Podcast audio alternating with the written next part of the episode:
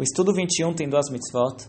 A primeira mitzvah é uma repetição do estudo anterior, que é a mitzvah da recitação do Shema diariamente. A segunda mitzvah é o mandamento de servir a Deus. Se servir a Deus, foi usado esse termo porque a Torá falou, e servireis a Hashem, vosso Deus.